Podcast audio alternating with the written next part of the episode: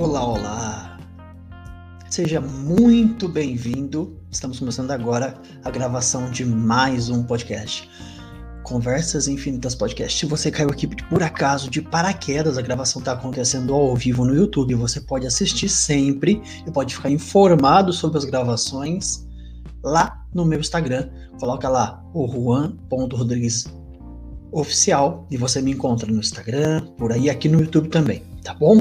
Hoje a gente tem uma convidada especial, eu não vou contar, daqui eu vou colocar ela aqui, ela já tá aqui, aposta pra gente começar essa gravação, uma gravação muito especial. Então, para você que tá aqui com a gente, para você que não sabe, eu sempre vou vendo as mensagens de quem participa ao vivo para você poder fazer perguntas para nossa convidada. Quando a gente entende como a cabeça de alguém funciona, a gente aprende com a história dela e a gente pega essas ideias e aplica na nossa vida, fazendo com que a gente voe. Então, para você que está ouvindo depois a gravação do podcast, eu vou convidar você a sempre ficar aí, ó, atento. Pega papel e caneta e vem comigo, que a gente vai conversar bastante agora. Deixa eu trazer aqui a nossa convidada. Oi, Juan. Olá, olá, seja muito bem-vinda. E. Obrigada. De costume aqui, eu tenho três perguntas para você: seu nome, da onde você vem e o que, que você faz da vida. Ufa, já tem história para três anos. Não, então, eu sou a Mónica Rodrigues também. Ah, sou portuguesa de uma cidade chamada Braga, mas vivo em Cork, na Irlanda. E o que é que eu faço? Além de ser mãe e de ser filha e disso tudo, eu trabalho com TI, mas o meu uh, foco principal é em consultoria de imagem e estilo, com base em autoconhecimento. Uau! Só para me tirar a dúvida, por acaso você não é minha parente, eu não sei? Já tinha pensado nisso. Já tinha pensado nisso. Muito bem. Me conta um pouquinho da, da desse seu trabalho com, com estilo, se é que eu posso falar assim, me ajuda a entender, porque eu não conheço nada para você que está ouvindo aqui. Eu não converso com o participante antes, eu não fuço a vida dele, porque eu sou mega curioso. E eu deixo para descobrir aqui junto com você. Então conta para mim, Mônica, como é que é esse rolê seu aí? Então, é uma pegada completamente diferente da maioria das consultoras cá no mundo, ah, porque eu não vejo roupa como foco principal. E então começou um bocadinho por aí. O estilo, para mim, não é uma coisa que tu usas, não é a maneira como tu usas as coisas. Para mim, o estilo vem de dentro de ti, da maneira como tu te sentes contigo mesmo e da forma como a tua vida influencia a forma como tu te sentes a cada dia. E isso vai replicar na forma como as pessoas te veem e nas escolhas que tu fazes no teu guarda-roupa. Então é, é bem diferente. É bem diferente. Você está me dizendo então que o que tem dentro vai influenciar no que tem fora? Sim, completamente. Imagina isto, imagina isto. Tu estás a ter um dia mau, um dia de cão, certo? E tu acordas, tipo, não dormiste, tiveste insónia toda a noite, e tu vais ao teu armário e 90% dos casos tu vais ser atraído para peças escuras, um, porque tu vais tentar fechar vais fechar a tua imagem ao mundo, tu não queres que as pessoas interajam contigo, tu não estás bem, são aqueles dias em que nós dizemos que sou uma péssima companhia. Mas se tu tiveres um dia bom, chegaste a casa, correu tudo bem, de repente recebeste uma chamada do teu patrão a dizer: Olha, dei-te um aumento de 200 mil reais, estás, yay, sonho da tua vida. Então o que é que acontece? Tu queres partilhar com toda a gente e toda a gente vai notar a tua felicidade. E isso vem de dentro, isso não tem a ver com a roupa que tu vestes. A roupa que tu vestes ajuda, mas quem tu és, a forma como tu, que a tua imagem transparece aos outros, a transmissão da tua imagem, vem de dentro. Faz sentido? um pouquinho. Você que está ouvindo, que está assistindo. Juan, estou-te a perder. Também. Algum tipo de travou. Travou o Nós ficamos aqui à espera. É, acontece. Voltou, melhorou. Não sei o que aconteceu, mas seguimos. Cara, eu fiquei curioso. Você falou sobre Essa parada da cor eu fiquei imaginando agora na minha cabeça enquanto você contava as vezes que eu escolho as... como é que eu me visto e como isso tem a ver, né? É tão interessante. Tem dias que eu quero usar cinza. Eu, eu quero ficar, sei lá, neutro, quero não aparecer. Tem dias que eu quero usar preto. Tem dias que eu quero usar colorido e por aí vai. E isso tudo é reflexo daqui de dentro. Isso é muito legal. Exatamente. E aí? Porque mesmo depois, quando, quando se tu pensares, mesmo que tu já saibas, quanto mais tu te conheces, mais tu consegues identificar essas coisas. Ou seja, se tu és uma pessoa que tem um conhecimento muito grande de ti mesmo, se tu estiveres a ter um dia mau, esses são os dias em que tu vais dizer: Não, calma, hoje tenho que dar aqui um, um alta no visual, que é para eu me sentir melhor e para eu conseguir transparecer ao mundo precisamente uma imagem mais forte, mais bem disposta, mais dinâmica, mais profissional em certos casos. Mas não é a roupa que te faz, és tu que fazes a roupa. Interessante. Nossa, é isso aí, eu quero aprender isso aí contigo depois. tá. já, já, vou lá buscar uma consultoria. É isso. Mas, ó, continuando aqui, eu quero conhecer um pouquinho mais a Mônica, que está por trás desse projeto. E o que, que essa moça, né? Vamos voltar uns anos no tempo aqui. O que, que fez você chegar aí? Tu, tava, tu me falou que é de Portugal e hoje está morando na Irlanda. Exatamente. Que rolê é doido esse? Me conta, como é que tu foi parar aí? O que, que você tá fazendo aí? Acho que nem eu sei, então, história é muito louca. História muito louca. Um, a Mónica que está aqui, que neste momento fala de autoestima, era uma pessoa sem autoestima nenhuma. Uh, e então, o que é mais interessante? Uh, sei lá, aquelas, sabes, expectativas de, da sociedade, expectativas da família, aquela pressão toda que uma pessoa sente. Uh, e eu cheguei a um ponto que eu disse: não, eu não quero nada disto. Isto não sou eu, eu não vou estar a seguir o que as outras pessoas estão a escolher para mim. E então, quando eu acabei o liceu, eu fui trabalhar no circo. Uh, eu não, era artista de circo. Não, peraí. Você foi trabalhar no circo? Eu fui trabalhar no circo. Que história doida é essa? O que, que você fazia lá? Não, como é que você chegou no circo? Agora eu fico curioso. Então, não era um circo, não era um circo aqueles de tenda, sabes? Que uma pessoa vai e tem animaizinhos. Né? Eu trabalhava numa agência de artes circenses uh, que fazia animação e performance em diferentes eventos, em concertos, em casamentos, essas coisas. E no início eu fui contratada para fazer babysitting. Sabes? Quando uma pessoa casa e não quer tomar conta dos filhos dos outros, então eles contratam uma pessoa como eu para tomar conta dos filhos enquanto os pais se divertem. E está tudo bem. Mas depois eu queria aprender mais. E eu queria a parte financeira também, porque eu venho de uma família que não é uma família rica, não é uma família com muitas possibilidades, e então eu queria dinheiro, não é? Tipo, toda a gente quer dinheiro. Claro. E então eu fui aprendendo um, e eu aprendi artes de fogo. Eu era cuspidora de fogo. Porque pagava muito bem, porque na altura não havia mulheres a fazer, e então pagava muito, muito bem. E é assim, estás a ser pago aos 15 anos para ir a festas, um, para curtir muito, tipo onde tu tens umas bebidas de borla e era o trabalho ideal. E chama e então atenção. fiz isso durante uns anos. E chama a atenção. É, porque é uma pessoa que está cuspindo e, fogo e... no meio da festa chama toda Exatamente. a atenção. Exatamente. E depois tens aquela parte em que eu era uma pessoa sem autoestima, certo? Então isso foi a minha zona de conforto fora do mundo. Isso foi eu sei completamente das coisas que eu que eu tinha noção. Um, e ajudou-me imenso. Ajudou-me imenso. Que legal.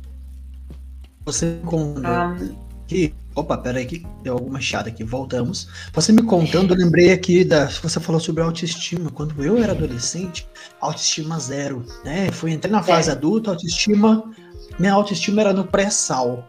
O que me fez é trabalhar em mim questões de autoestima e conseguir se comunicar, olhar para uma câmera, olhar no olhar de, olhar no olho de alguém e não ficar assim olhando para baixo, aquela cara de caído, foi fazer é, hipnose. Quando eu aprendi hipnose de entretenimento, fui fazer apresentações em público na praça, no parque, em São Paulo, lá na Avenida Paulista, debaixo do MASP. E isso com a hipnose me trouxe esse interagir, se tornar o centro das atenções. Então, isso me ajudou muito, muito na autoestima, na comunicação. Eu imagino o quanto isso também deve ter feito bem para você. Mas e aí? É, é, assustador. É assustador às vezes quando uma pessoa muda e é que nem das conta, acontece assim de um momento para o outro. começas a ficar confortável na tua pele. Uhum.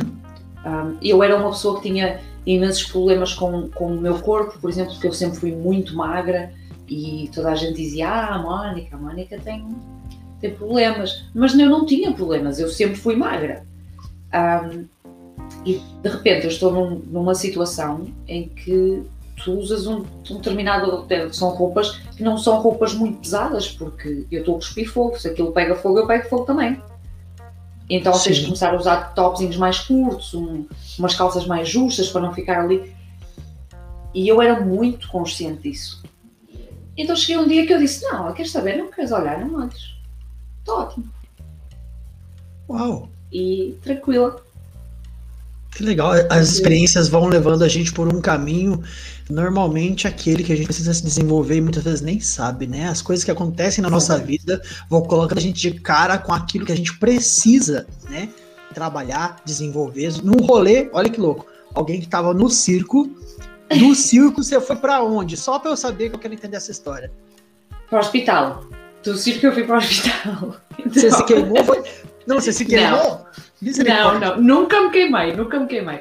Uh, tive um acidente de viação, tive um acidente de carro muito grave, fiquei um ano no hospital Nossa. e aí foi mal, foi muito mal, parti tudo. Um, eles não, quase não sobrevivi. Estive em coma muito tempo e daí eu já não podia trabalhar com artes de circo, não é? As coisas que me davam felicidade, que me davam alegria, que me davam dinheiro, eu já não podia fazer. Então eu fui obrigada a arranjar um trabalho de gente grande e fui trabalhar uh, como consultora da Apple uh, no serviço de, de, atendimento ao cliente, que foi uma experiência também de outro planeta, porque assim, estamos a falar de uma pessoa que vinha de uma família com dificuldades, eu nunca tinha sequer tocado num computador direito na minha vida e de repente estou a fazer serviço de atenção ao cliente. E tu ficas tipo, ok, ainda por cima não era no meu idioma, eu estava a fazer na linha de espanhol e montes situações em que o cliente falava para mim, eu pensava, não sei o que estás a dizer, mas está ótimo, tens um script tu segues, vai andando. Mas, no entretanto, eu fiquei grávida do meu filho mais velho e o amor da minha vida. E então o salário não combinava com o facto de eu ter um filho, renda para pagar e contas. E então eu disse à minha mãe se ela ficava com o meu filho durante uns meses até eu poder organizar e eu não contei a ninguém. Eu apliquei para um trabalho e passado 10 dias eu estava na Irlanda. Uau! E estou aqui. aqui. Então, não, deixa eu só recapitulando aqui para você que tá me ouvindo aqui ou assistindo. Olha só como a nossa. Quando a gente olha para trás, a gente sempre liga os pontos, né? E ela tá compartilhando aqui algo muito interessante. Alguém tímida de uma família simples resolveu cuspir fogo para todo lado, chamar atenção, foi ganhando autoestima. Não, não deu bom. Um acidente no meio do caminho teve que atrapalhar o percurso e ela foi trabalhar na Apple, é isso? Sim. Aliás, eu não trabalhava diretamente para a Apple, eu trabalhava para uma agência que trabalhava para a Apple, eh, ou seja, toda a gente ia roubando o salário até chegar a nós, não é? Toda a gente tira uhum. uma parte. tá certo. Cara, que legal. E aí você foi para a Irlanda por conta de buscar uma vida melhor, por conta. Você estava ali, tem um menino que acabou de nascer e que isso ficou por aí, né? Tá aí até hoje. O que, que tu fez aí? não era para ficar. não era para ficar. Então, eu quando vim inicialmente eu vinha para ficar um ano. Era tipo organizar as finanças e nem vamos, tipo, vou voltar para o meu filho, tranquilo. Um, eu achei que vinha tipo milionário, porque eu trazia um salário inteiro no bolso, que não, não tinha gasto um cêntimo. Estamos a falar de 500 euros em Portugal, para mim é imenso dinheiro. E depois eu, quando cheguei, descobri que 500 euros aqui na Irlanda dá-te para duas semanas. Se te portares bem. Um, então a coisa ficou complicada. Né? Eu já vinha com trabalho, eu tinha alojamento para duas semanas, a empresa estava a pagar. E aqui entra outra vez o destino, ou sei lá, tudo que era chamar karma, loucura. E eu ainda hoje estou um bocado estúpida com isto. Uh, a única coisa que eu, sabia, que eu sabia sobre a Irlanda é que havia um grupo de portugueses aqui com quem eu conversava no Facebook. Um, para tirar informações, para saber o que é que eu precisava trazer, o que é que eu não precisava, assim, aquelas coisas. E eu cheguei na noite de Réveillon e então eles convidaram-me, disseram que vais estar sozinha, se quiseres vens ter connosco, nós vamos, ter um, vamos dar uma festa num, num sítio público, um, aí tu vens. Eu fui, porque eu pensei, tipo, estou sozinha mesmo, tipo, ficar em casa a chorar. Uhum. Um, então eu fui e assim foi a festa mais deprimente que eu fui na minha vida. Eita. Foi muito mal. Foi muito mal. Não tinha ninguém cuspindo fogo. Foi muito mal, porque naquele dia eu acho que foi casualidade, sei lá, destino é como tu queiras chamar. Foi num restaurante de uma senhora que estava a fechar o restaurante nessa noite. Ou seja, enquanto toda a gente estava a tentar celebrar Réveillon, não é? Aquelas coisas, passagem de ano, ela estava a tirar decorações, a, a, tentar arrumar o máximo possível, e eu compreendo esse lado, não é? Que ela queria mesmo fechar, ela perdeu um sonho, foi, foi um momento complicado, mas meu, a festa foi muito má. E, e então estava um rapaz nessa festa, um, com uma moça também, que disse: Olha, nós estamos fartos de estar aqui. Uh, e nós vamos para casa de uma amiga nossa que é espanhola. A moça disse: Uma moça é espanhola, queres vir, anda connosco? E eu disse: Ah, tá, eu vou mesmo era lá perto do sítio onde eu estava a ficar, eu não conhecia ninguém mesmo. Eu fui e nesse dia conheci meu marido. Nessa festa conheci o meu marido. Destino, né? Ele, dá um, ele faz uns, uns rolês nos, nas avenidas, nos cruzamentos da vida, né? E aí vocês, olha que louco, então chegou lá e tipo, conheço ninguém, a grana que eu trouxe achei ninguém. que dava para viver, já descobri que não dá nem para passar a semana direito, vou ter que me virar. Exatamente. E, e, sim, eu já tinha trabalho, eu ia começar, então falei com a empresa na altura, disse, olha, eu estou com dificuldades, eu não tinha noção do custo de vida aqui, um, eu, porque eu não tinha mesmo noção. Um, e então eles ajudaram, eles ajudaram bastante gente, não foi só a mim, eles foram muito, muito bons nessa altura. E então nessa festa eu conheci o meu marido, que agora é meu marido, que nem é meu marido, né? Tipo, eu vivo com ele há 10 anos, mas ó, anelzinho não tem. E então um, Basicamente o que aconteceu foi, ele tinha um quarto para alugar na casa dele e eu andava à procura de um sítio, então fiquei com o número de telefone dele para ir ver o quarto. E eu não gostei nada dele. Uh, nesse dia ele estava estava muito bêbado, estava muito. Ah, tinha uma coisa muito engraçada. E o que é que acontece? Irritou-me porque ele estava a comer, eu não sei se sabes o que são sementes de sésamo, um, mas ele estava a comer sementes de sésamo e eu estava a olhar para ele e pensei, meu, isto não é normal, o homem está a comer sementes de sésamo com casca. E então fui, ele irritou-me, eu fui ao pé dele e disse, olha, uh, tens noção que tens de tirar a casca disso? E foi assim. Opa, acho que perdemos o Juan, mas nós vamos ficar por aqui na mesma. Está tudo bem. Um, então era isso, eu estava a contar a história em que eu conheci o meu marido desse jeito e eu nem sei, não gostava nada, nada dele, uh, mas depois acabei por, por gostar e começamos a sair e começamos a ficar os dois e a coisa rolou e, e ó, assim, tipo tranquilos. Estamos há 10 anos juntos, eu continuo a viver na Irlanda e já temos mais uma filhota que tem agora 6 anos e foi assim. E então, tipo, depois disso eu fui-me adaptando à vida na Irlanda, fui aprendendo os costumes, fui aprendendo um, que isto se calhar não é tão diferente de Portugal, mas que tem algumas diferenças e as pessoas têm que se adaptando e temos que ir, temos que ir funcionando. Um, porque é uma adaptação, viver num país estrangeiro é uma adaptação muito grande.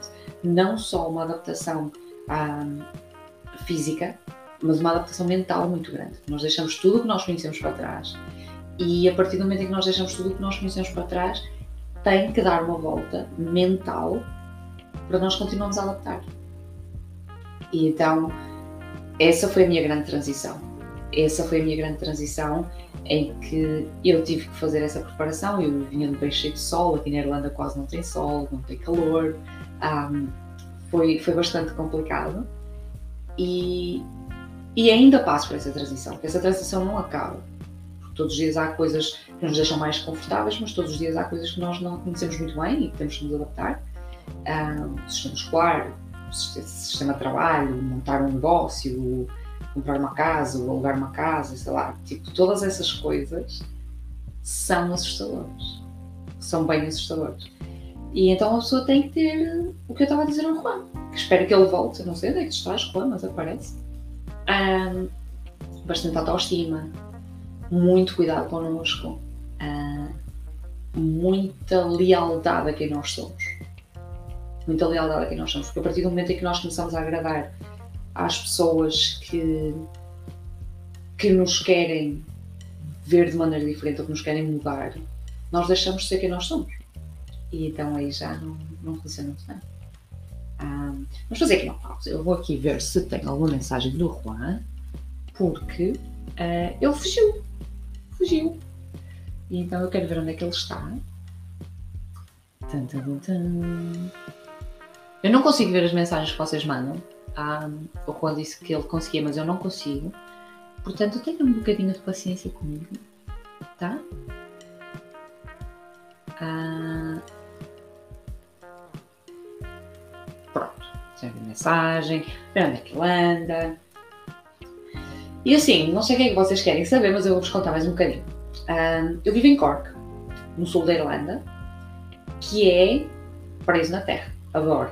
Adoro Cork, adoro um, a tranquilidade que se vive aqui, adoro as pessoas que são maravilhosas, sempre preocupadas com toda a gente, sempre super tranquilas e estão dispostas a ajudar, que têm um sentido de comunidade muito grande, que é uma coisa que eu aprecio imenso, é um sentido de comunidade, de comunidade gigante.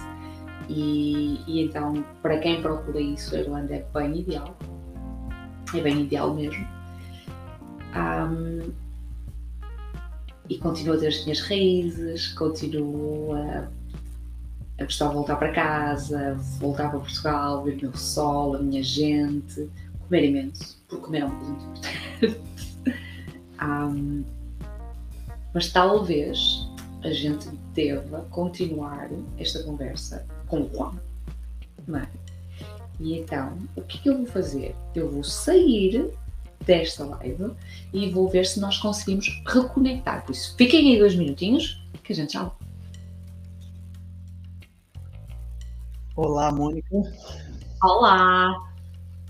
Tu ficou por aí, né? E as pessoas eu ficaram. E eu quero. Bom, gente, olha, isso aqui é imprevisto. Caiu. Caiu. Caiu. Caiu, deu ruim, caiu aconteceu alguma explosão aqui, ó, do lado da minha casa, deve ter derrubado a energia e a internet de todo mundo aqui. Ó. A hora que caiu aqui, a gente. Eu peguei e fui ver, né? A luz voltou, a internet não voltou, fui ver o sinal do, do vizinho aqui também não, não subiu. Eu falei, pronto, foi algum problema na internet. Mas para quem tá ah, aqui ao assim, vivo, então. Desculpa, mas eu continuei a contar a história. Por isso depois vais ver lá Ai, no YouTube. Me perdi. Bom, tá gravado, depois eu edito, a gente corta, a gente volta. Gratidão por quem ficou por aqui. Voltamos, sou grato. E eu tô. É, a vida tem disso.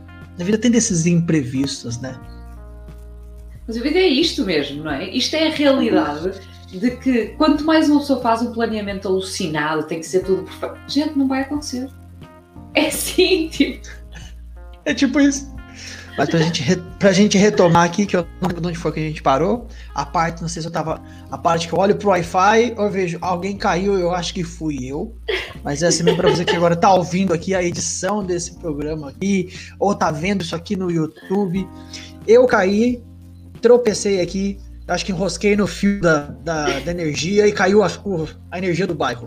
Aconteceu alguma coisa por aqui. E aí caiu a minha internet, eu fiquei off por alguns minutos, mas a Mônica, uma pessoa incrível, ficou aqui trocando ideia com vocês. E, Mônica, aproveitando que a gente está falando sobre. Ver se nós conseguimos reconectar. Lá. Tranquilo, tranquilo.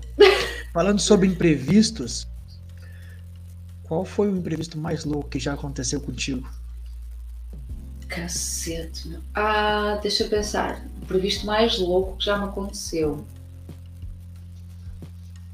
Alguma vez você Sim, planejou sou... algo e puf, é. deu nada. Queres que seja dizer, não faço planos, porque sempre que eu faço planos dá merda. então eu não, eu não, faço planos de todo. Um, se bem que eu sou bem control freak, sabes? Então isto é um oposto muito grande. Um, e tem a ver até com uma coisa que eu estava a pensar, que conversamos um bocadinho antes, uh, mas sempre que eu planeio alguma coisa, corre mal. Mas depois tem aquele meu lado em que eu preciso de fazer listas para tudo. Eu, eu, até para estender a roupa, as molas da roupa têm que ser da mesma cor. Sabes? Assim, essas coisas. Mas assim, se eu pensar no, no maior imprevisto que já me aconteceu, olha, deixa-me ver. Aqui na Irlanda, tu para conduzir um, um carro tens dois tipos de, de, licença, certo? Sim. Tens a licença de aprendiz, que te permite conduzir, mas tens que ter uma pessoa ao lado que tenha uma licença total, ah, uma carta completa, e tens a carta completa, não é? Licença completa. Eu conduzi três meses para o trabalho sozinha a licença de aprendiz. No dia antes de eu tirar a minha licença completa, eu estava a chegar a casa, aí uns 3 km de casa, tem um, um, semáforo, sabes, uma luz. Eu parei, ficou vermelho, eu parei, não é? E o carro morreu. E eu tive que chamar a polícia, uh, o que é perigoso, porque primeiro eles podem ficar com o carro, segundo eles podem dar uma multa de 2 mil euros e a coisa pode correr mal. E então eu liguei ao meu marido desesperada, disse tipo assim: Olha, o carro avariou. Eu chorava, eu chorava assim, se tivesse a acabar o mundo. E foi o que me salvou. Porque a polícia veio, veio porque eu estava a travancar a rua toda, tipo, o trânsito não podia passar. Uh, hora de ponta, tipo, toda a gente veio para casa, assim, fim do mundo.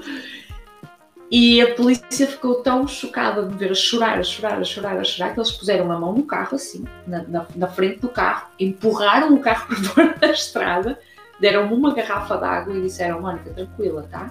O teu marido está a chegar. Eu disse: Está, obrigado. Uau! Sim. Olha que interessante, né? Para quem está ouvindo aqui a gravação, o pessoal interagindo com a gente no chat.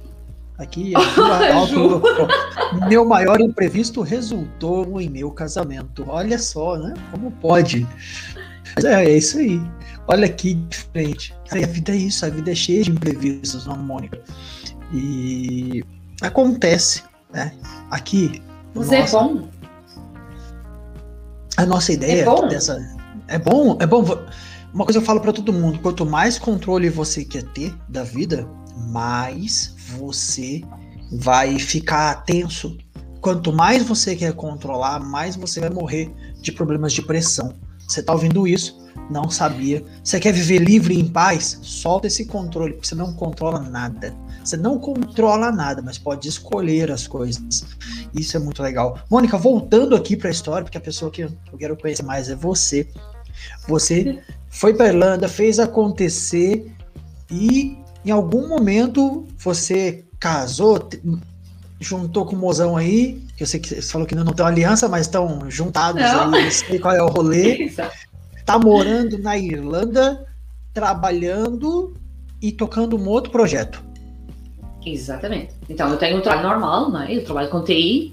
Um, é assim, adoro TI, mas não é aquela coisa que me levanta da cama todos os dias e eu digo, meu, trabalho com TI. Entendi. E você está fazendo a transição, está fazendo uma transição. Exatamente. Então, há um, mais ou menos um ano atrás, eu comecei a decidir que estava cansada de viver os sonhos dos outros, que queria viver o meu. Sim. Então, abri o meu negócio de consultoria de imagem e estilo, aqui na Irlanda. Uh, sim, começas a navegar meio perdido, sabes? Não sabes muito bem que a coisa vai rolar, o que é que tu vais fazer, tens um plano que, que na minha experiência nunca dá certo, e então, tipo, começas a adaptar o plano.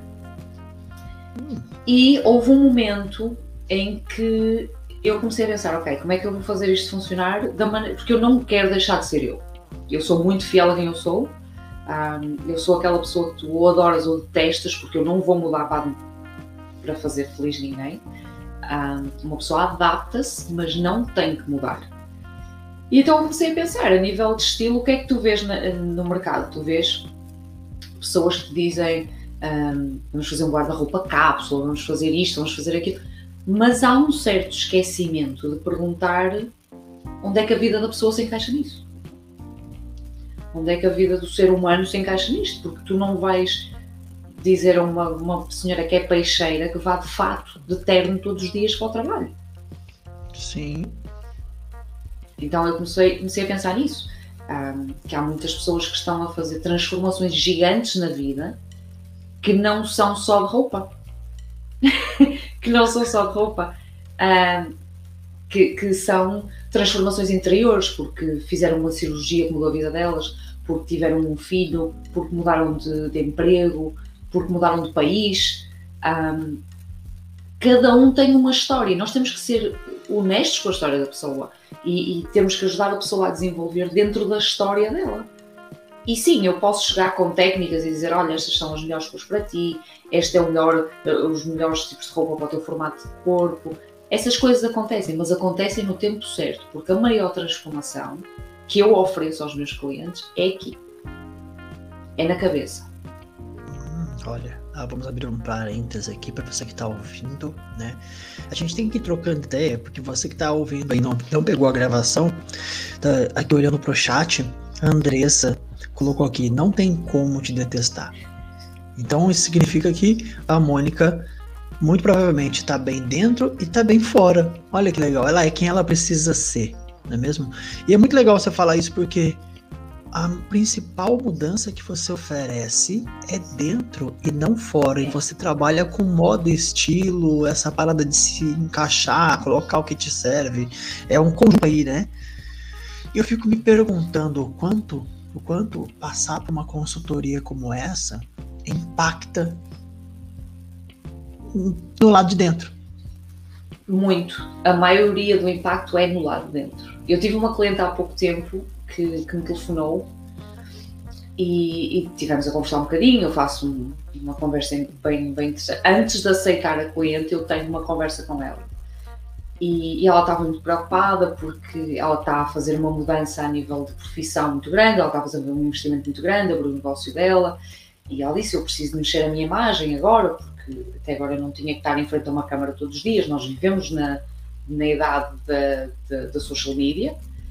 Um, e ela estava muito preocupada com isso. E eu fui ter com ela e disse: Olha, assim, uh, deixa-me explicar-te uma coisa. Eu vou-te mexer com a cabeça, estás preparada para isso? Ela sabe, ah, mas é roupa. Eu disse: Não, eu vou-te mexer com a cabeça, estás preparada para isso? E agora, nós somos amigas, isto já foi há uns meses atrás. E, e a Carla é uma pessoa que, meu, ela tem uma energia, ela é contagiosa. A mulher tem uma energia que te expande assim, tipo, ficas feliz, ficas. Não dá para ficar com ela e ficar sério, sabes? E ela já tinha isso, mas ela tinha muitos complexos, ela tinha muitas hum, ideias preconcebidas das coisas que ela não podia fazer, das coisas que ela não gostava. E eu disse: Mas quem é que disse que não podes? Mas afinal, quem é que vive a tua vida? Quem é que paga as tuas contas? Seriam ali cre crenças da sociedade, crenças religiosas, crenças do ambiente onde ela viveu, que foram Exatamente. moldando um muro em volta dela e ela acaba não sendo quem ela quer ser. Exatamente. A partir do momento em que tu começas a viver com base no que os outros querem de ti, tu não consegues ser tu. Tu não consegues ser único, tu não consegues ser aquela pessoa fantástica, tu não consegues trazer para fora aquela energia que tu tens e quando eu digo energia, não tem que ser uma pessoa que fala imenso, tipo como eu. Uh, não, não tem que ser isso. Pode ser uma pessoa bem introvertida, bem quieta, mas é fiel a ela mesma. É uma pessoa que sabe dizer não, é uma pessoa que sabe uh, fazer as escolhas dela, é uma pessoa que, que, que tem noção de onde é que quer chegar. Porque tudo isso impacta na tua roupa, impacta nas tuas coisas. E, e, porque pensa, imagina, se tu na tua vida tu queres ser hipnoterapeuta. Sim. Mas a tua mãe toda a vida te disse que tu vais ser engenheiro. Na tua cabeça, a tua mãe começou-te a preparar quando tu eras bem pequeno para seres engenheiro. A maneira como eles se vestem, as, as coisas que eles gostam de ler, as coisas, os teus interesses deixam de ser teus, passam a ser dela. Um, e tu cresces como adulto, mesmo que tu depois te reveles e dizes não, eu não vou fazer isto, porque não é isto que eu quero, os valores que te foram embutidos, que te foram incutidos, são os que a tua mãe tinha para ti. e o teu subconsciente vai trabalhar com isso. Tu sabes que trabalhas com o subconsciente. Um, e então estas são as pequenas coisas que nós vamos trabalhando numa consultoria de estilo. Uau! Com autoconfiança. Cheguei aqui hoje achando que eu ia aprender a escolher as cores do meu guarda-roupa só para eu ficar bonito na foto do Instagram e acabo descobrindo que essa moça aqui mexe no seu emocional, nas suas crenças, vai cavar lá no pré-sal do meu histórico do passado para entender os meus padrões e acaba tudo essa transformação interna vai transbordar pro lado de fora. Olha que louco, né? Chega, é, é literalmente uma cilada, né? Eu chego aqui esperando uma coisa, quando eu vejo, você me vira do avesso, assim, não tava nem esperando. A maioria das pessoas não espera isso, sabes? E, e, e, isso é a parte bonita de tudo, porque quando tu chegas ao fim e te sentas com a pessoa e disseste, ok, o que é que achas? Meu, é uma sensação muito linda. É uma sensação muito linda. Um, porque as pessoas já têm, elas têm tendência a, a, procurar as coisas que lhes fazem bem, mas normalmente Sim. não têm autoconfiança suficiente para. Olha, sei lá, deixa eu dar um exemplo. Imagina uma, uma, uma mulher que seja casada com um homem controlador. Ou um homem que seja casado com uma mulher controladora, porque isto hoje tipo, não okay. se falava tanto, mas agora já é realidade, certo? Sim. E a mulher acorda bem disposta um dia antes de ir para o trabalho, põe um vestido e abre a porta do quarto, feliz da vida, para ir trabalhar. E o marido diz: Onde é que tu vais assim? Hum. Ela não vai conseguir dizer: Eu vou trabalhar porque eu tenho o direito de me vestir como eu quero, quando eu quero, Sim. para ir onde eu quero. Sim. Não, ela vai trocar de roupa porque senão o marido vai se passar com ela. Uh, esperemos que em certos casos não, mas uh, a verdade é que em algumas situações ficam violentos, a esposa também. Um, e isto mexe com um mundo completamente diferente. Uau. Então é importante que as pessoas tenham essa noção de tu vestes para ti e obviamente que opiniões contam. Se o meu Sim. marido chegar aqui agora e disser, olha, não gosto de ver com essa camisola, te garanto que é a última vez que eu uso. Mas é porque eu quero, não é porque ele disse. Sim, porque exatamente. E essa é a diferença. É porque eu quero porque você quer. Olha que louco. Olha outra mensagem aqui. A Joadalto colocou: A Mônica nos mostra como nos vestir da gente. Nunca é só roupa, ela é demais. Ao se vestir da gente, ou seja, transbordar o nosso, o nosso, o nosso melhor, o nosso eu, a nossa identidade. Olha, rapaz, sensacional. Gratidão a todo mundo que vai deixando as mensagens aqui. Gratidão a quem vai participando, porque eu tô adorando conhecer mais sobre moda, estilo. Eu não conhecia nada sobre o que tá por trás disso. E é algo seu. Esse é o seu processo. Não é somente a moda, é todo o conhecimento por trás que vai transbordar pro lado de fora. Isso eu nunca ouvi alguém falar. Eu não conheci alguém que trabalhasse dessa forma. Achei isso sensacional. E aí, pra mim, moda é acessório, Juan, sabes? Moda, roupa moda, é acessório acessório. Adorei a ideia de se vestir da gente. Porque se a gente for parar pra pensar, né? Muita gente não nem sabe quem é, como é que eu vou me vestir de mim, né? Ou tá só recebendo ordem porque precisa de aprovação, ou tá num relacionamento abusivo, ou tem bloqueios, como você disse, tem bloqueios lá atrás e não não consegue resolvê-los e isso vai acabar transparecendo. Exatamente. Cara, que, Exatamente. que doido. Eu sei que você está tocando esse projeto, você tem um canal em português, você tem um canal em inglês. Você novo, atende... novo.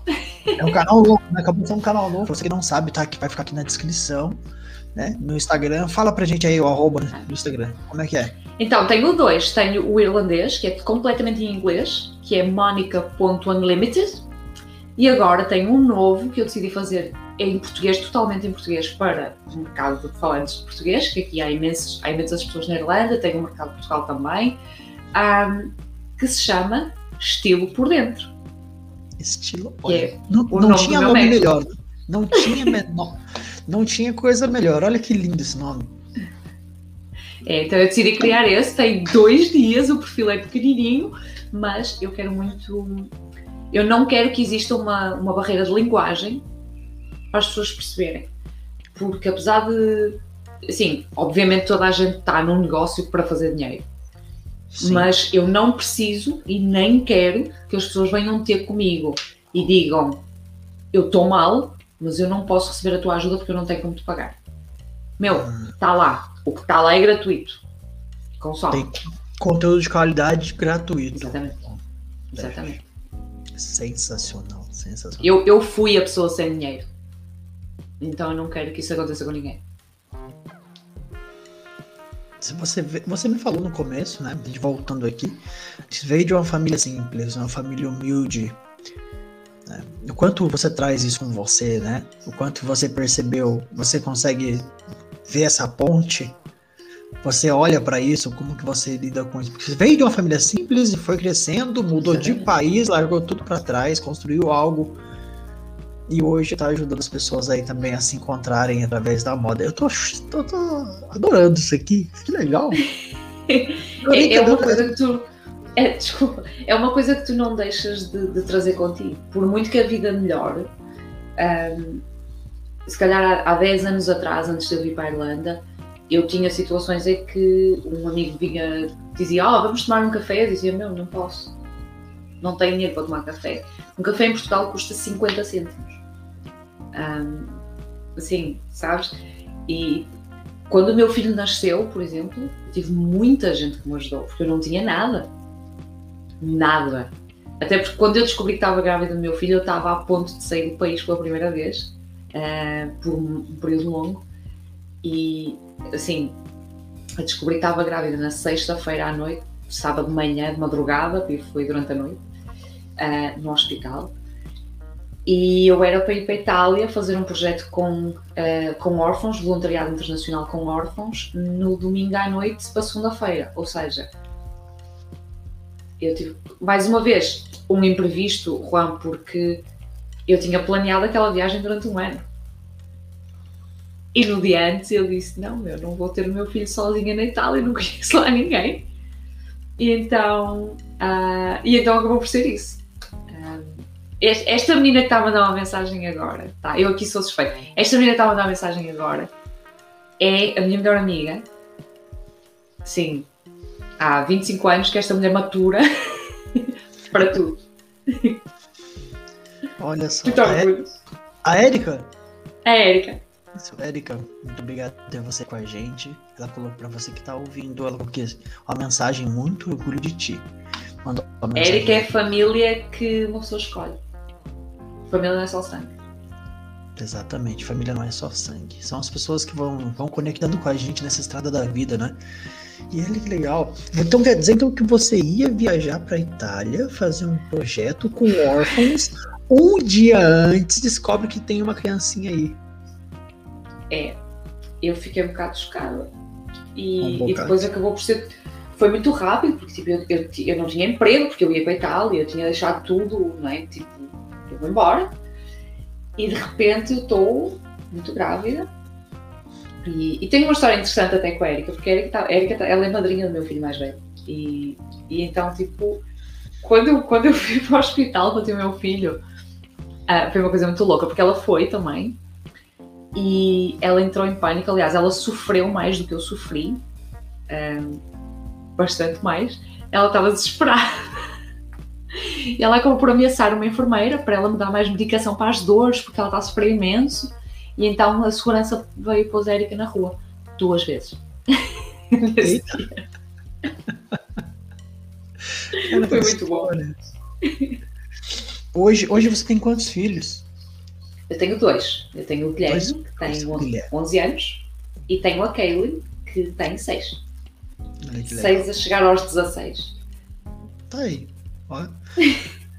Que legal. Cara, eu fico imaginando aqui, né? E vamos. A gente, a gente vai puxando, eu vou costurando coisas aqui na minha cabeça para conhecer você cada vez mais. E quando você não tá lá trabalhando no, no seu trabalho hoje, que é o primeiro o principal da renda principal enquanto faz a transição para esse projeto, porque para você que está aqui e não sabe, quando você quer começar um projeto, muitas vezes vai ter que continuar trabalhando com algo que você gosta e fazendo a transição à noite, no final de semana. Eu falo isso para as pessoas. O negócio que você quer ter que faz mais sentido com o seu coração, você vai construir ele depois do horário de serviço. Você vai construir ele no final de semana, você vai construir ele à noite.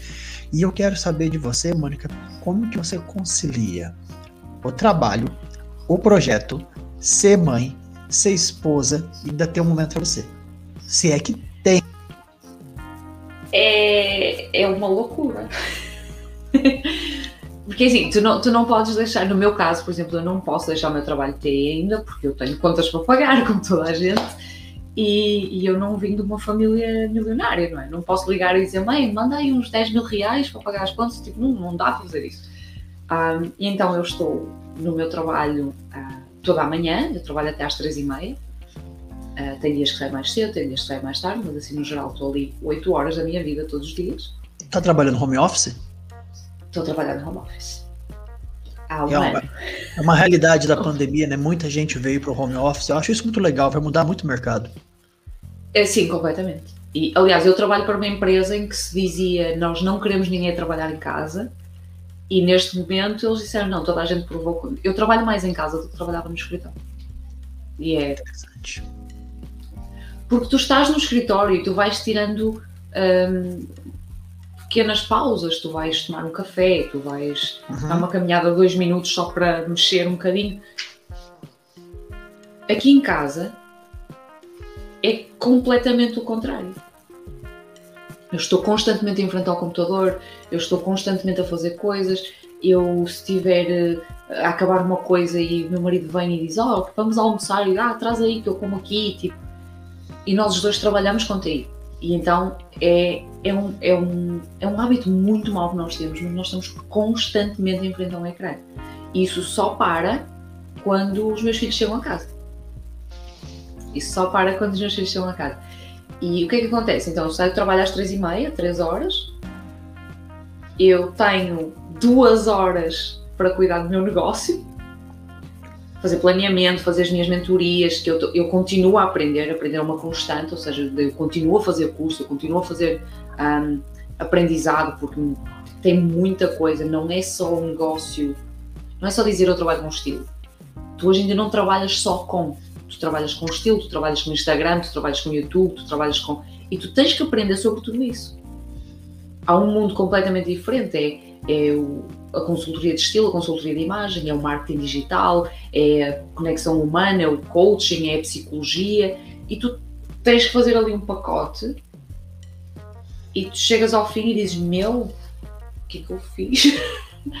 ah, é para empreender tem que nascer em você uma Mônica vendedora, uma Mônica marqueteira, uma Mônica que estuda desenvolvimento humano, uma Mônica que também se cuida, uma Mônica que tem o um atendimento a cliente, né? Olha quanta, quantas facetas, quantas personagens dentro de você tem que nascer para o projeto Então, no certo. meu caso, no meu caso, eu tenho que assumir que eu tive certas facilidades. Eu trabalho com TI, então eu consegui fazer uma automação muito grande de muitas coisas. Ah, não é? Tipo, tenho aulas, por exemplo, eu faço muitos cursos no Brasil que eu não consigo assistir ao vivo porque é durante a noite aqui, tem uma diferença horária de 4 horas. E então tu deixas uma câmara a gravar e já pões ali tudo, sabes? Um, exatamente, completamente. Um, então uma pessoa já vai, já vai adaptando as coisas conforme pode. Eu tenho dias em que eu tenho que pedir ao meu marido: meu, olha, faz o jantar porque eu não consigo, estou aqui, estou numa aula, estou numa live, tenho coisas, não dá. Tens que ter uma parceria muito grande também, porque ninguém é uma equipa sozinho ninguém me equipa sozinho. Então eu já tive que pedir a amigas minhas para ficarem com os meus filhos, porque eu tenho uma gravação para fazer que não consigo deixar para amanhã. Um, nós acabamos agora um projeto da Joa Dalto, que é o Elas por Elas, que é um.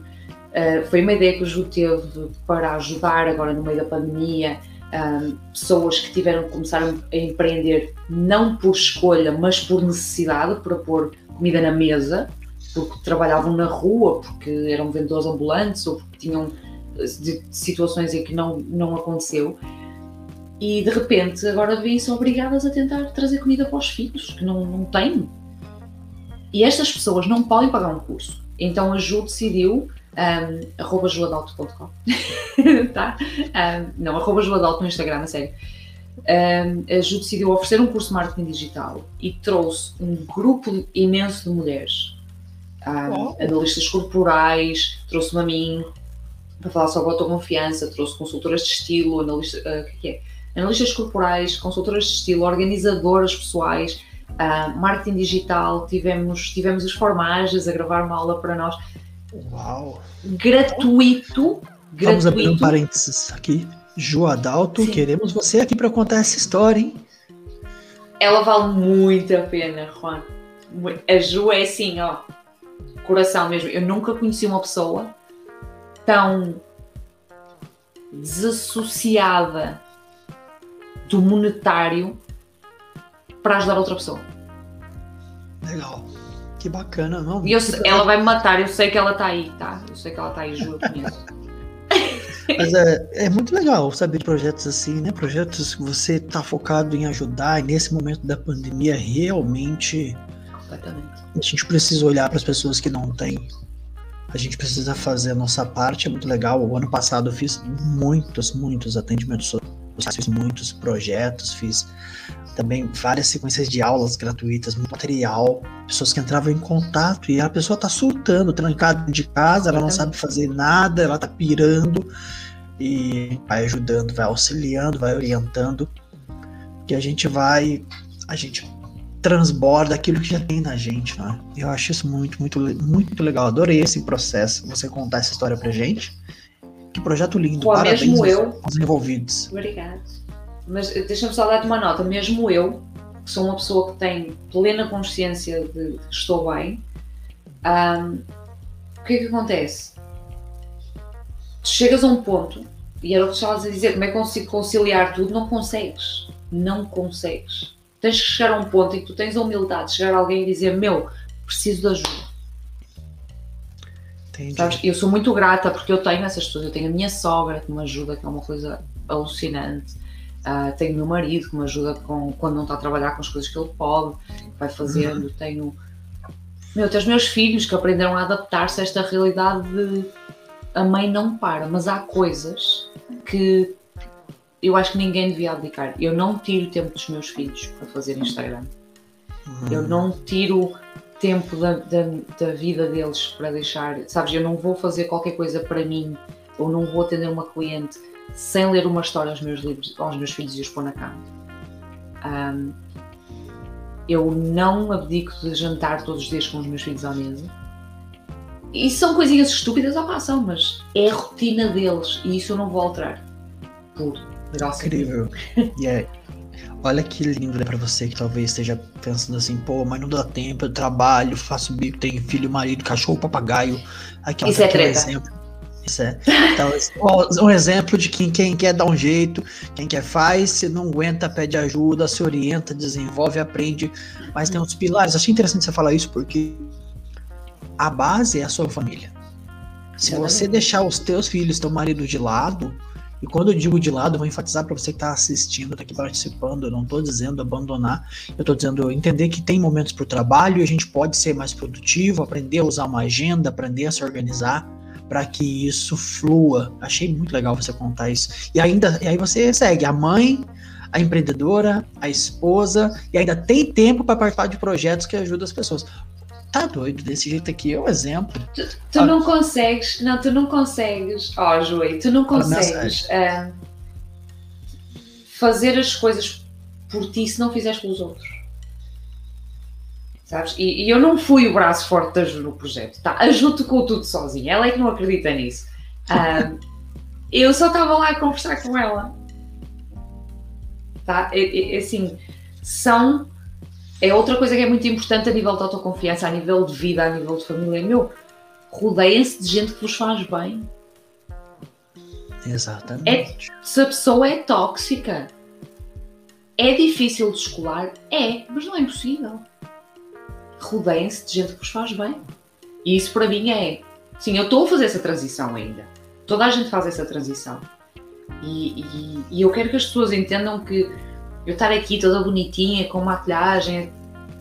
Meu, eu sou uma pessoa também. Eu limpo a casa, eu andei de rastros no chão a limpar o chão. Tipo, eu tenho que cozinhar, eu tenho um cão. Tipo, não, não é. não sou Paris Hilton, infelizmente, então tenho que fazer as coisas normal, tá? Ninguém é a mesma pessoa 100% do tempo. Sim.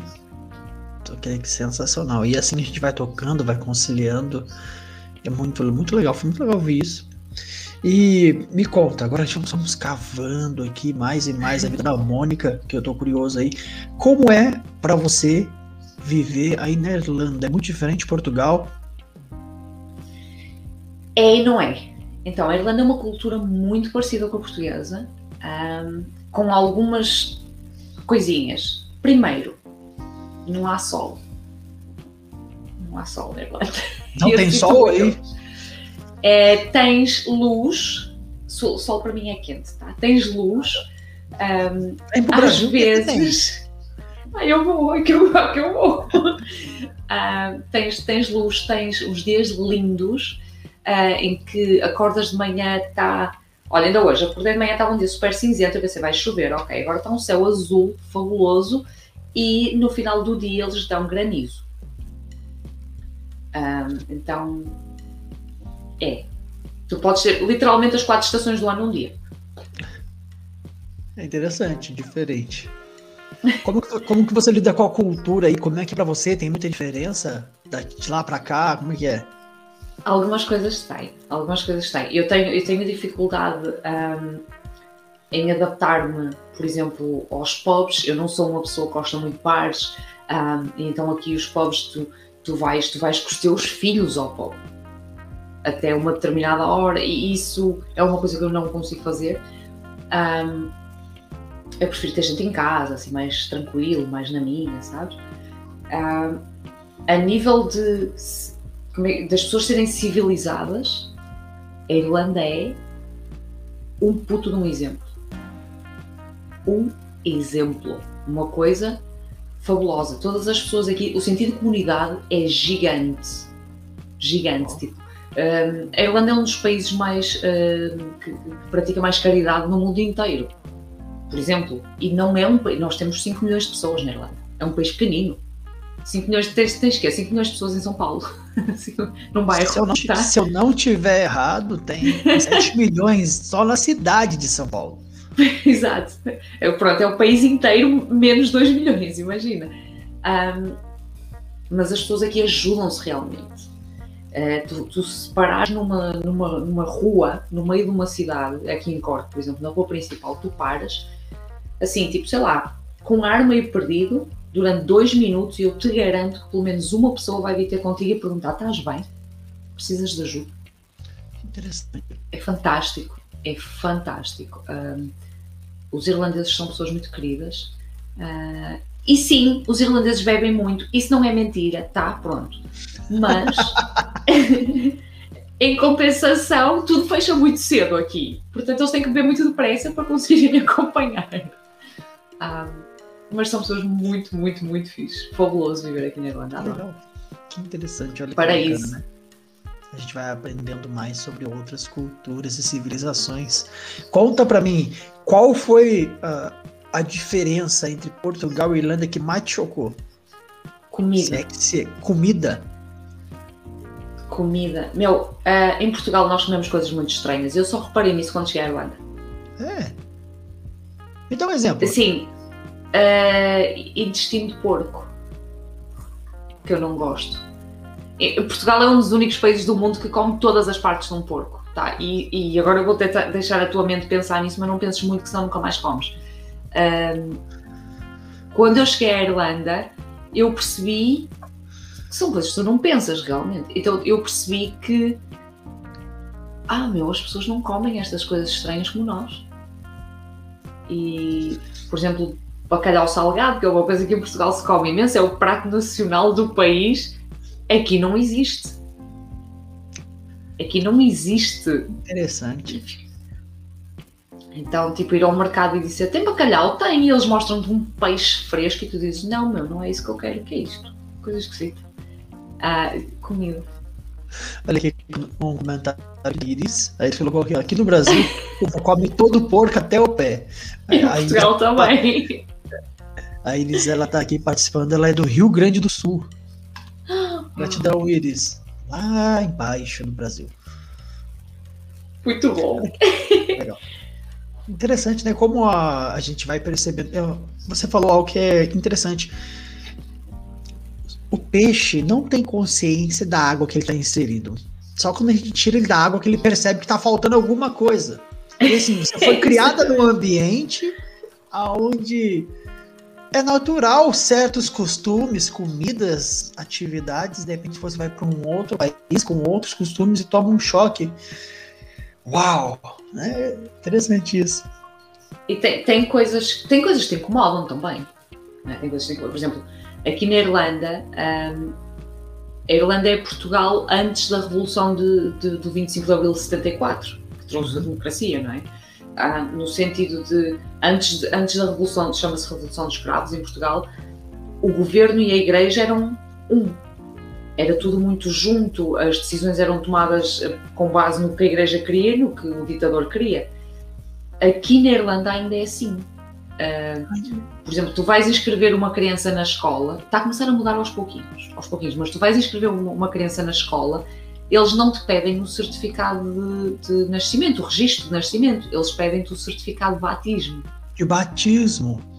Uau. E tu ficas tipo, oi? Oi? Não, não percebi. Até porque hoje em dia tens muitas crianças que já não são, já não são católicas, que são agnósticas, ou que os pais são, são ateus e são de, de outras Sim. religiões, ou seja, nem toda a gente tem isso, não é? Não, não, há. Uh, e agora já começa a ser mais normal, mas automaticamente uma criança que não seja batizada está no fim da lista lá.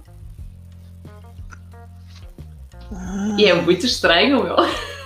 É, pra gente aqui no Brasil, não, não sei você que tá ouvindo, participando aqui com a gente, já ouviu falar isso, mas aqui o que eu tenho conhecimento, né? Isso para mim é totalmente fora da casinha. É, é cultura, é diferente.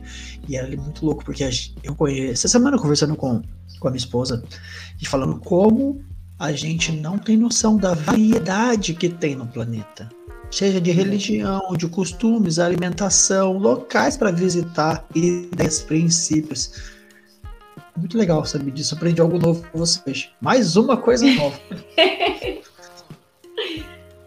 não, assim, tem, tem, tem coisas aqui que, que são maravilhosas. E eu vou dar um exemplo. Eu não sei se consegues ver, mas eu estou a olhar da minha janela e eu estou a ver vacas a passar à frente da minha casa. E é fantástico, sabes? Porque é uma tranquilidade, é uma tranquilidade muito grande.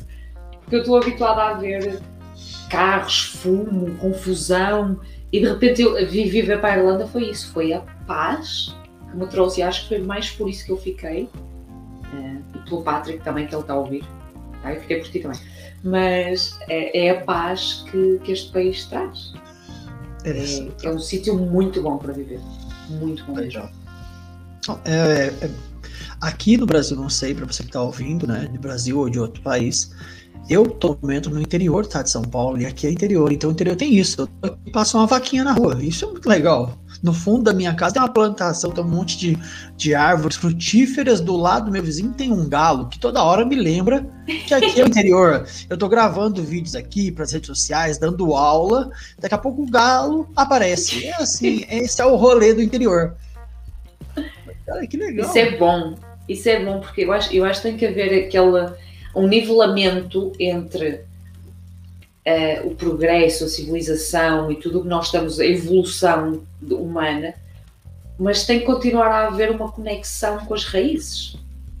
Uh, eu, eu não me imagino, por exemplo, a viver numa grande metrópole, tipo, sei lá, Nova Iorque, assim uma coisa, em que os meus filhos não pudessem vir brincar para a rua. Pé no chão, sabes? Assim, eu não consigo conceber isso. Seja... e, e, antes de eu ter os meus filhos, a minha cidade de sonho era Nova York. Interessante. Bom, é, você já esteve no Brasil? Eu já estive em São Paulo. Uau, é, e uma vez. Como foi esse rolê para você? Foi horrível. uh, eu, eu vou-te explicar, não foi a cidade em si, tá?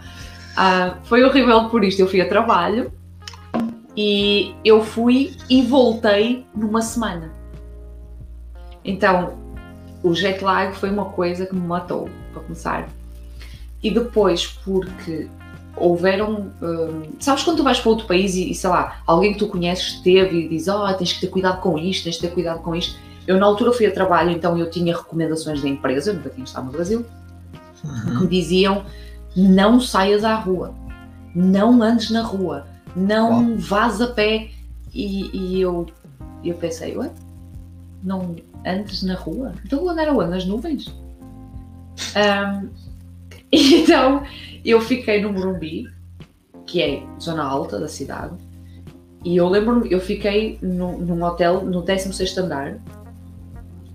Eu fiquei chocada porque tu olhas da janela do teu quarto, vês o Morumbi com toda a sua glória, estúdio da Globo, e do outro lado vês a discrepância total. Uh, quase as favelas, tipo, o pessoal a passar dificuldade, enquanto eu estou deste lado super privilegiado a sentir-me um lixo, uh, porque eu quero é estar daquele lado, porque eu sou aquela pessoa. E isso mexe contigo. Isso mexe contigo. Eu imagino, né? A, a dualidade de um lado todo ó, a civilização ali, bonito, moderno, do outro lado toda aquela questão da periferia, favelas, Exatamente. a galera aqui muitas vezes marginalizada. Caraca. Só real. Não é? Eu, eu lembro-me quando eu, eu fui no ano dos Jogos Olímpicos, ainda por cima, que não ajudou nada. Ah, Um, eu fui no ano dos Jogos Olímpicos e eu lembro-me de, de me dizerem: olha, uh, nós vamos mandar um carro. E, e eu pensei: é um táxi, lá. E eu cheguei ao aeroporto, sabes aquela coisa muito de filme em que chegas ao aeroporto tem uma pessoa com o teu nome lá, carro de vidros fumados, e eu olhei para mim e disse: meu, que vergonha. Tipo, porque eu ia assim, porque isto é a minha roupa, porque isto é quem eu sou. Um, e de repente eu entro neste, de, neste carro fantástico de vidros fumados, tipo estrela de Hollywood, chego ao hotel, um, lobby gigante, e acho que o hotel inteiro parou a olhar para mim, porque eu estava de fato treino. Eu não estava toda uau, sabe? Tipo, pensei, meu, que vergonha, meu. Tipo, fiquei para morrer. Mas assim, tranquilo, sou eu mesmo. No primeiro dia, eu fui para a empresa de carro, fui. Fui. Uh, demorei uma hora e meia a chegar. Eu tinha o computador, eu tinha o material da empresa, eu, não, eu tinha medo, porque eu não conhecia o, o sítio. sim. Uh, um, uma hora e trinta minutos a chegar à empresa. Uh, na volta eu vim a pé, demorei sete minutos. A pé, sete minutos, A e pé. carro, uma hora e meia. O trânsito é uma coisa que eu não quero repetir. De todo. Pois é. Eu escuto muitas pessoas aqui da região que querem morar no, próximo a São Paulo, mas cidades mais no interior, aqui em volta de São Paulo, por conta do trânsito. Eu, te- eu tenho uma, uma amiga em particular que ela mora em São Paulo, morava, já mora aqui. E ela vinha até Jacareí, em Jacareí, 100 quilômetros da capital. E o, o tempo que ela gastava dentro de São Paulo, pro bairro em São Paulo que ela morava, ela pegava um, um ônibus intermunicipal e vinha até Jacareí. As mesmas duas horas ela andava muito. E eu fiquei chocado quando ela me contou isso, porque é, para mim é muito discrepante. Que tô acostumado a pegar o carro e ir até a cidade em 7, 8 minutos de carro aqui numa avenida, tá, tá ali rapidão. Vai na padaria, dois palitos no mercado, rapidinho. Então, eu, eu sei que a realidade de quem mora em grandes metrópoles é totalmente É diferente. assustador. Bom, esse é o lado bom de morar aqui no, no interior, né? Olha aqui tem uma mensagem pra você aqui, ó. A Ju Adalto comentando que bem diferente mesmo. Nenhum dos meus filhos foram batizados. Sou bem religiosa, mas preferi respeitar a escolha dos meus filhos. Eles que decidirão quando maiores. Relatando aqui lá, o comentário sobre a certidão de nascimento lá na Irlanda. A, a Ju, ela é. Ela, ela é daí ou ela é daqui? A Ju é brasileira, está no Brasileira. Brasil. Está no É, Brasil. Está no Brasil, sim. Cara, que legal. Está no Rio, acho que está no Rio. Ju, confirma Está aí, acho que está no Rio. Isso. Eu sou muito má de me lembrar dessas coisas. Aí, aqui, ó, aqui tem cavalos no fundo de casa. Lindo. É legal. Aqui também, adoro. Essas são as peculiaridades. Isso que as pessoas, eu percebo muito, né? Que aqui tem, aqui tem um cenário, iluminação, você grava vídeo, mas eu saí daqui tem mato, tem galo, tem passarinho no interior. Isso é muito louco, né? Porque você vê você no vídeo e fala, caramba, que gravação, nossa, parece que eu tô em outro lugar. E não, aqui é um cenário. Você tá assistindo aqui ao vivo, isso aqui é um cenário, é iluminação. Como é que você lida com isso? eu estou, esta ah. sala onde eu estou neste momento a fazer esta gravação contigo, uh, deixa eu ver só um 4 e um quarto aqui. Se eu te mostrar esta sala daqui a uma, uma hora, parece uma zona de guerra. Porque isto é o sítio onde os meus filhos brincam. Então é. vai ter boneco de todo lado, brinquedos de todo lado. Ah, e, e, e, eu acho que, é, por exemplo, para quem trabalha com, com, com profissões como a nossa, que está, na internet constantemente, o pessoal acha que tem que ter um investimento alucinado, que eu tenho que ter uma coisa muito especial. Meu, eu não tenho, é? tipo, sabes? Assim, eu, é muito misturado o meu trabalho com a minha vida pessoal, com, com o meu, meu momento de estudo, porque, sabes, porque, sei lá, eu não tenho uma mansão com 200 quartos. Então é tudo na mistura mesmo. Eu estou capaz. Eu já estive a fazer lives assim como estou aqui a fazer contigo, a ter esta conversa, e meus filhos a brincar ali no chão, fazer um escândalo, cão a passar por cima de mim no meio da live. Está ótimo. Está ótimo. Eu pus o cão lá fora hoje, só para não me esquecer. Mas está tudo bem. E esse é o rolê, né? Esse é o rolê de quem é empreendedor, esse é o dia a dia de quem tem multitarefas. Você é multitarefas, tocando projetos. Cara, como isso é legal, como isso mostra que a gente precisa ser flexível, a gente precisa se virar com o que a gente precisa fazer acontecer e não não sair do plumo. Quando você me contou sobre uh, as suas etapas, eu fiquei pensando sobre a Mônica lá na frente. Eu sei que você faz o que você faz, esposa, trabalha, tem o seu projeto lindo, tem teus filhos, mas você tem clareza de onde você quer chegar? Tenho. Tenho. Há 10 anos que eu tenho essa clareza, só que ainda não consegui. Ah, isso é questão.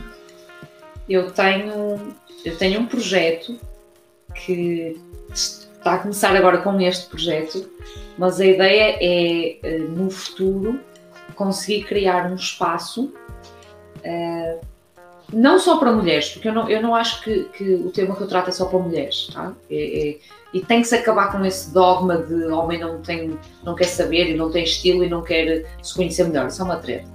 Um, eu quero um espaço em que as pessoas vão e consigam encontrar os serviços, ou seja, vamos supor, sei lá, um bar, uma, um sítio para ler um livro, um sítio para ouvir uma boa música, uma cabeleireira, uma massagista, um hipnoterapeuta, uma psicóloga, um centro de bem-estar.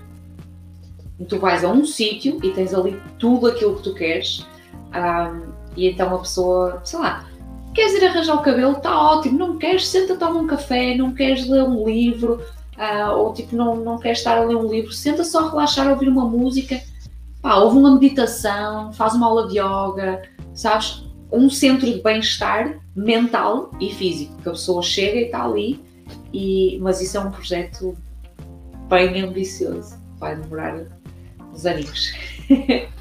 Mas é assim, não se preocupe, porque são aquelas pessoas que pensam lá na frente que mudam o mundo, então tá tudo certo. Sensacional essa ideia.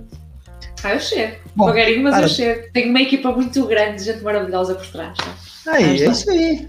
Lindo, incrível. Cara, adorei conhecer um pouquinho mais sobre você, te perguntar coisas, passar pela, por essa interrupção no sinal e voltar e a gente tá aqui. Quem tá aqui com a gente até agora, só gratidão. Mônica, se eu quiser, se eu quiser, você que tá ouvindo aqui, pega papel e caneta aí, tá? Para anotar. Se eu caiu a minha ficha aqui, eu percebi que eu tenho que olhar para dentro para transbordar para fora e ficar bonito. Como é que eu te acho? Ah, tens várias maneiras. Então, tens dois, dois perfis no Instagram, uh, monica.unlimited, que é o, a versão inglesa, e tens um novo, gente, novo, novo mesmo. Uh, uh, meu Deus, agora perdi-me. que é o estilo por dentro, que é completamente em português. Tens o meu site também, monicarodrigues.com, e, e, é isso. E é isso. Já sou eu aí. Show. E pra gente ir, ir pro final aqui, caminhando, eu quero, eu quero te perguntar algo fora, fora, fora da casinha, fora assim, da Mônica Pessoa. Mônica, Agora até dá um gelo na barriga por conta que a gente pergunta, né? Meu. Qual foi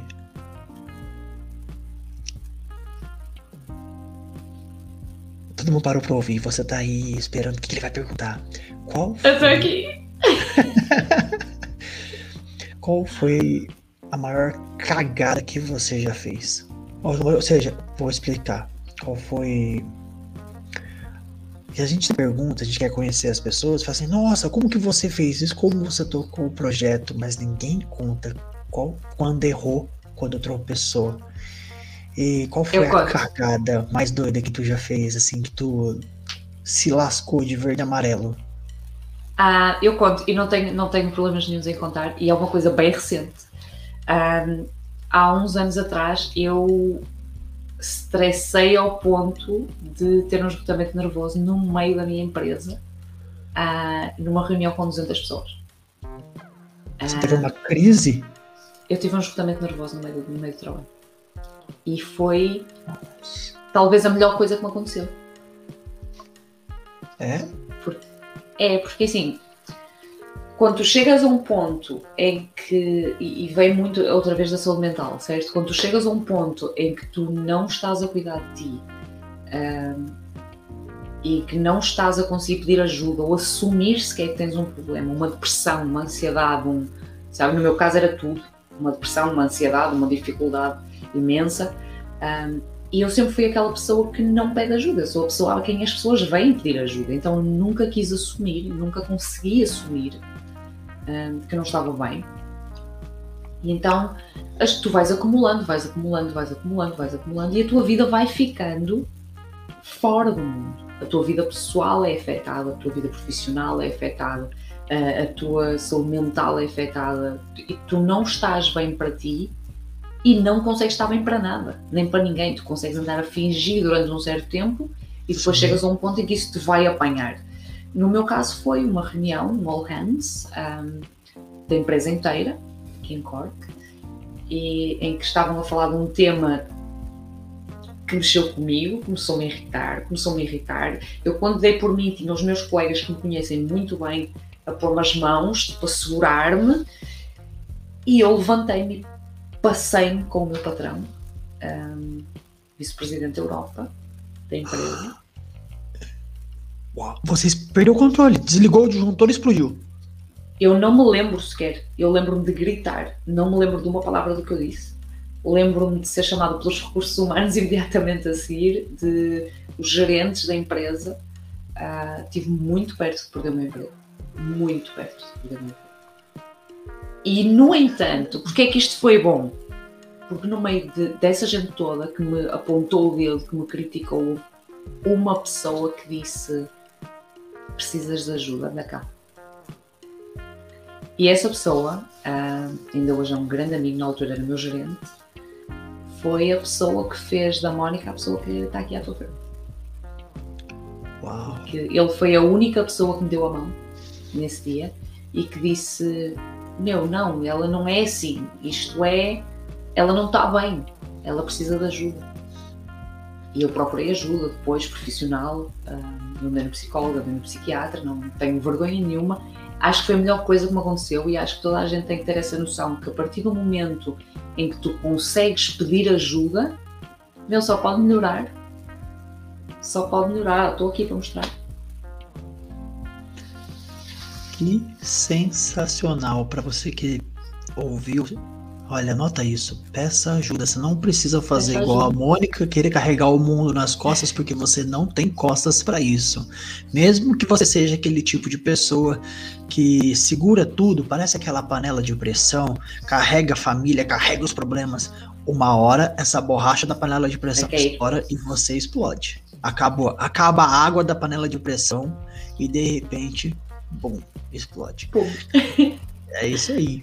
Cara, como é legal poder saber que pessoas, então você que tá vendo aí, nu- nunca talvez tenha parado para pensar, mas so- somos humanos, né? Eu como, como terapeuta também peço ajuda, tenho ajuda, me conecto com pessoas que me ajudam a esfriar a cabeça, esvaziar. É muito legal saber que você entendeu que precisava de ajuda, mesmo que talvez do pior cenário possível surgiu uma oportunidade e você soube lidar com isso e trazer isso para o lado positivo. Isso é maravilhoso. Independente do que acontece com você, conseguir olhar positivo sobre isso. Para dentro. E, e é assim, eu acho que as pessoas têm que perceber que ninguém é uma ilha. E muitas vezes é só o facto de nós dizermos eu vou permitir que alguém me estenda a mão, porque tem sempre gente para estender a mão, tem sempre gente para ajudar, mas nós temos tanto medo de incomodar o próximo, porque vivemos numa sociedade que já não está habituada a viver em comunidade. Um, isso tem que mudar, isso tem que mudar. Na minha opinião, isso tem que mudar. Cara, que legal, que sensacional ouvir isso, ouvir a história. Obrigada. Porque de, de, fato é isso, é muito louco, né? E você. Só para você que tá aqui, talvez tenha caído no meio do caminho aqui dentro dessa gravação esqueceu o começo, eu vou lembrar você de uma moça que veio de uma família simples, foi pro circo, saía cuspindo fogo nos outros aí. sofreu um acidente de carro, se quebrou em trocentos pedacinhos, se reconstruiu, mudou de país, mudou de caminho, encontrou o marido numa nova cidade, com, começou uma nova carreira, hoje trabalha na área de tecnologia e passou por suas várias transformações e hoje toca aí dois projetos, né? Que sensacional. E quando você olha para trás, são é que os pontos ligam, né? Você tá onde precisa estar tá, e você é quem precisa ser. Que sensacional, Sara Mônica. Gratidão de ter você aqui comigo hoje. Para você que esteve aqui com a gente. Eu quero só agradecer para você que participou, que ficou aqui nas interrupções, caiu a luz, eu voltei. Para você que está assistindo depois no Instagram, você pode acompanhar semanalmente a agenda de gravações. Você pode participar, pode indicar pessoas. Se você conhece alguém que tem uma história assim para contar, aí você fala assim: Ó, oh, mas eu não tenho história. Todo mundo tem história. Manda mensagem pra gente que a gente quer conversar e conhecer pessoas humanas. Eu só quero falar com humanos. Marcianos eu ainda não estou gravando. Se você for humano, a gente pode gravar. E é isso aí. Mônica, obrigado, querida. Gratidão. Obrigado mesmo. Eu é que agradeço. Foi um prazer estar aqui contigo. eu quero estar aqui na temporada 25 quando começares a gravar com marcianos, tá? Eu estou bem interessada nessa parte. Combinado. Muito obrigado pelo teu tempo. Eu que sou grato, agradeço, agradeço a todo mundo que participou aqui no chat, né? Você pode entrar ao vivo no YouTube, mandar mensagem aqui, mandar pergunta pro convidado, que a gente aproveita aqui e vai entendendo a história. Quanto mais eu conheço pessoas, mais eu entendo que o ser humano ele precisa conectar pessoas que ajudam ele a transbordar. E a Mônica deixou claro isso aqui, que a gente precisa se conhecer por dentro para transbordar para fora e andar bonito, crescer na vida. É certo, Mônica? É isso aí, gente. Gratidão. Um abraço a todo mundo. Foi um prazer maravilhoso ter vocês aqui. E eu vejo você na próxima gravação. Então fique esperto por aí. Tchau, tchau.